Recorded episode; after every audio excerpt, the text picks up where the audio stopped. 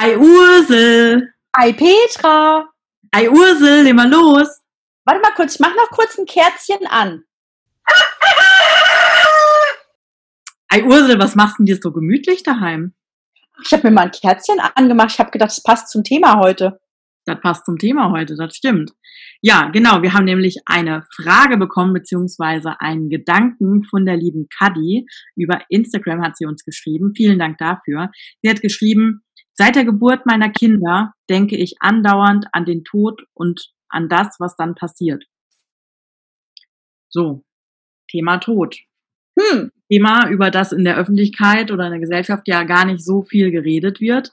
Ähm, ja, aber ist ein Thema, das uns alle betrifft, Ursel. Absolut.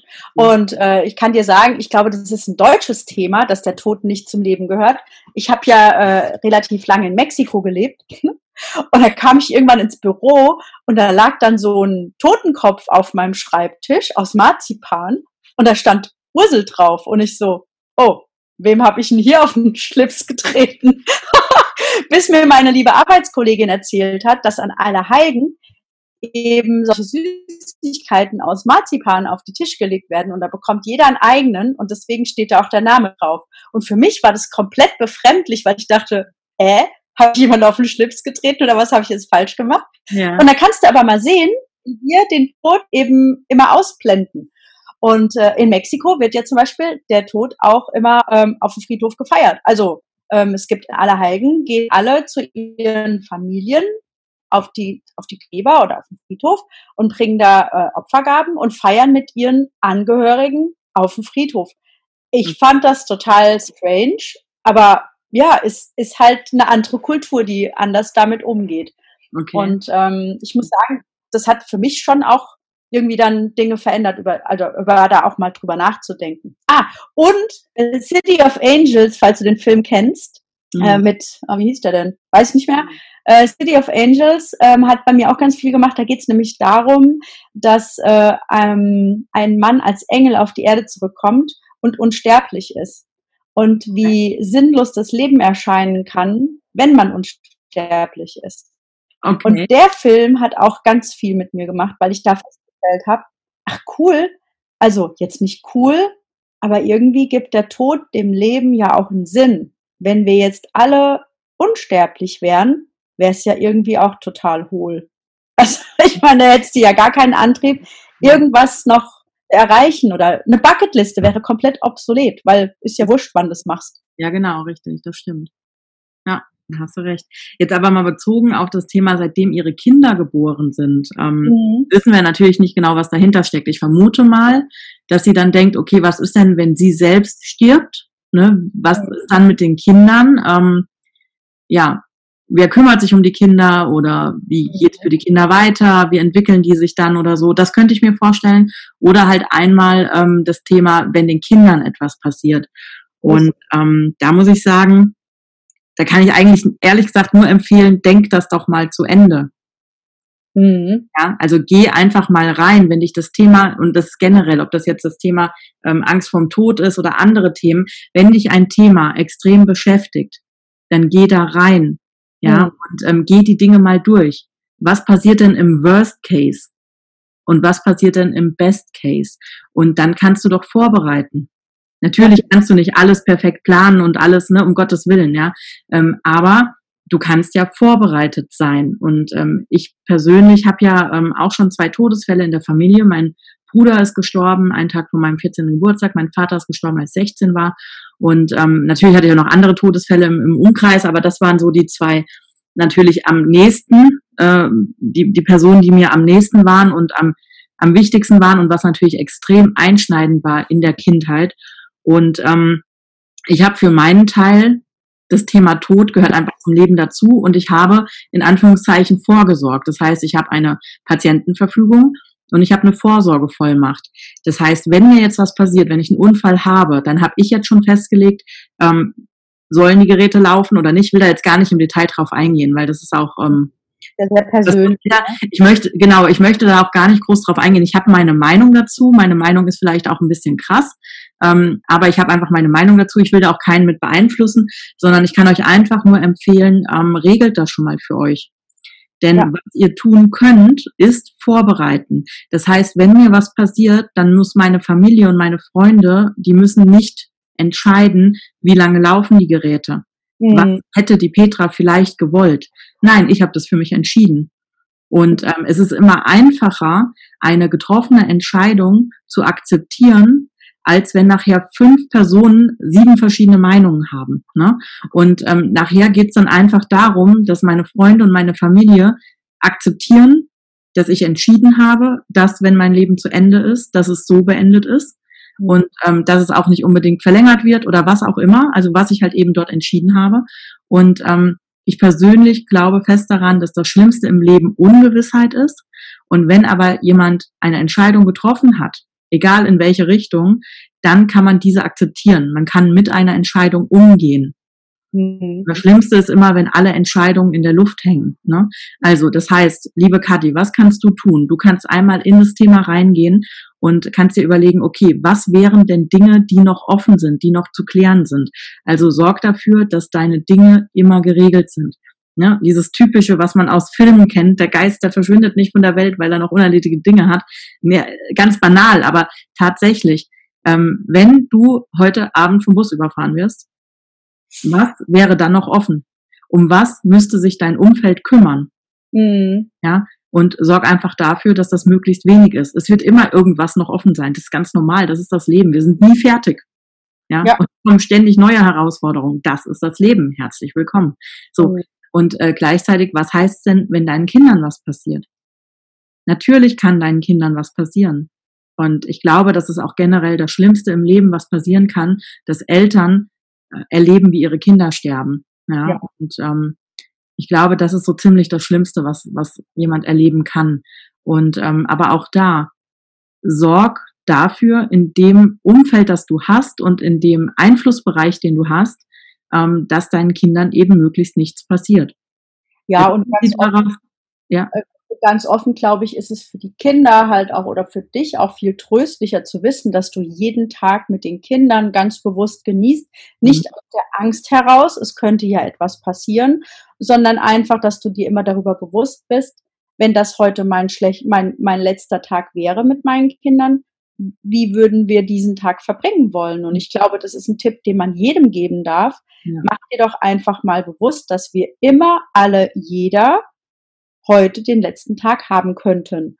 Und ähm, wenn du damit äh, durchs Leben gehst, kannst du viel bewusster das alles erleben. Und das soll nicht die Angst schüren, sondern einfach das Bewusstsein dafür, dass halt eben für jeden jeder Tag der letzte sein kann.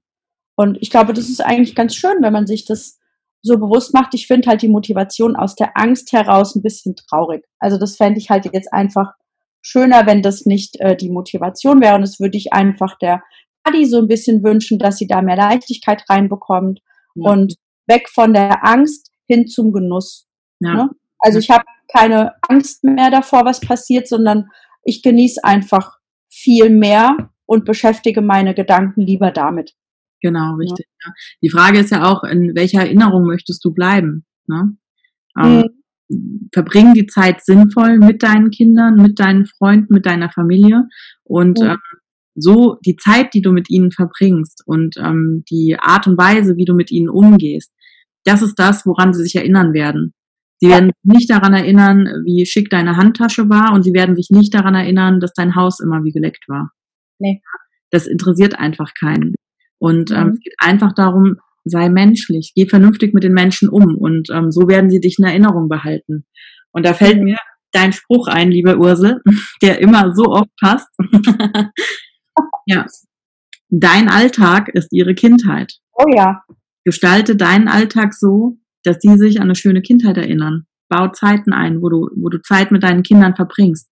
Ganz bewusst Handy weg, Fernseher aus. Das ist dann Family Time. Das ist die Zeit, an die sich deine Kinder erinnern werden.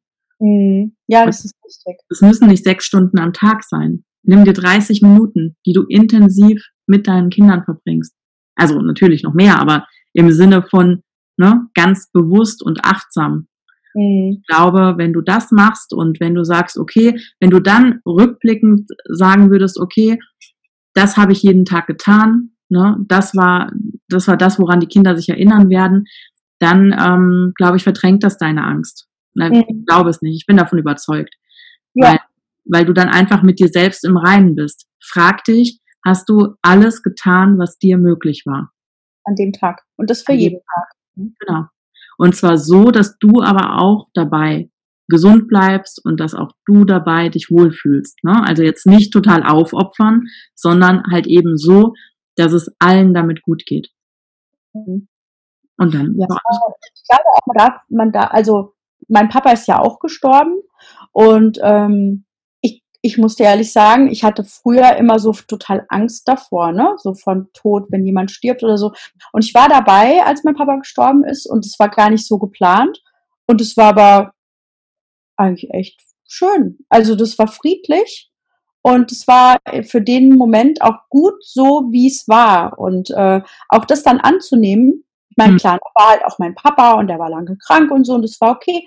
Ähm, ich glaube einfach, den Tod auch nicht so zu, was ist denn das Gegenteil von, von glorifizieren? Also so, so, die, ja, die Macht zu geben, die er gar nicht hat. Ne? Ähm, einfach akzeptieren, dass es dazugehört. Das ist nichts Besonderes.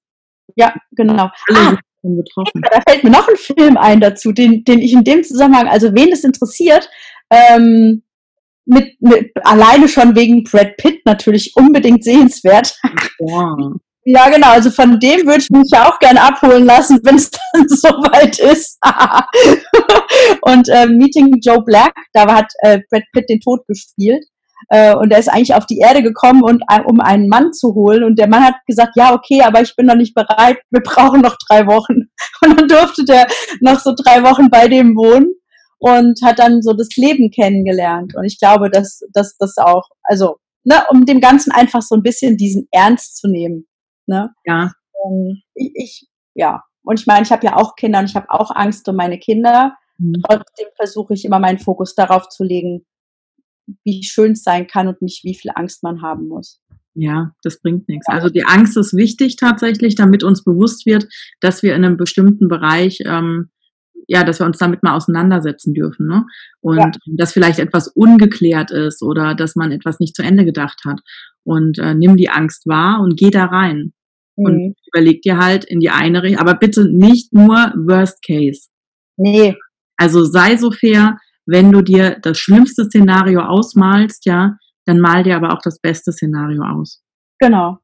Und falls dich das Thema noch mehr interessiert, also falls es jemanden gibt, den das interessiert, ich habe eine ganz liebe Freundin, die Karina Stöwe, die hat einen ähm, Podcast zu dem Thema.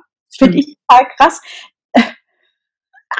äh, Tod unplugged heißt jetzt ähm, am Ende interessiert es jeden Gespräche vom Leben und Tod.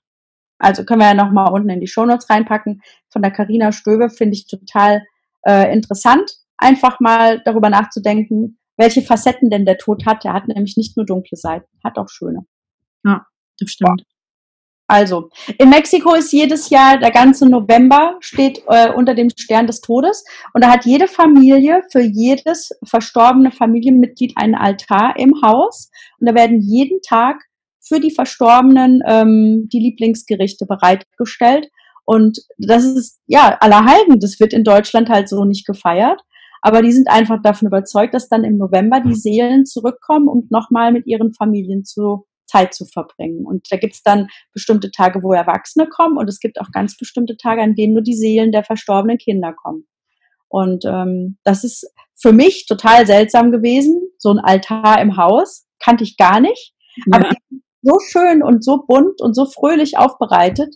Äh, da steckt so viel Liebe drin, dass ich dann irgendwann erkannt habe, ja, es geht ja eigentlich mehr darum, in den Erinnerungen zu schwelgen über die Person. Ne? Und ja, dankbar zu sein für die Zeit, die man gemeinsam hatte und für die Dinge, die man erlebt hat und gelernt hat von der Person. Ne? Das fand ich dann irgendwie voll schön und, und, und das ist auf jeden Fall tröstlicher als so ein trauriger Toten Sonntag in Deutschland. Wenn alle mit Grabesmine auf dem Friedhof schleichen. Weiß nicht. Naja, muss man mögen. Also, Adi, ich hoffe, wir konnten dir ein paar Impulse geben. Fokus aufs Leben, nicht auf den Tod.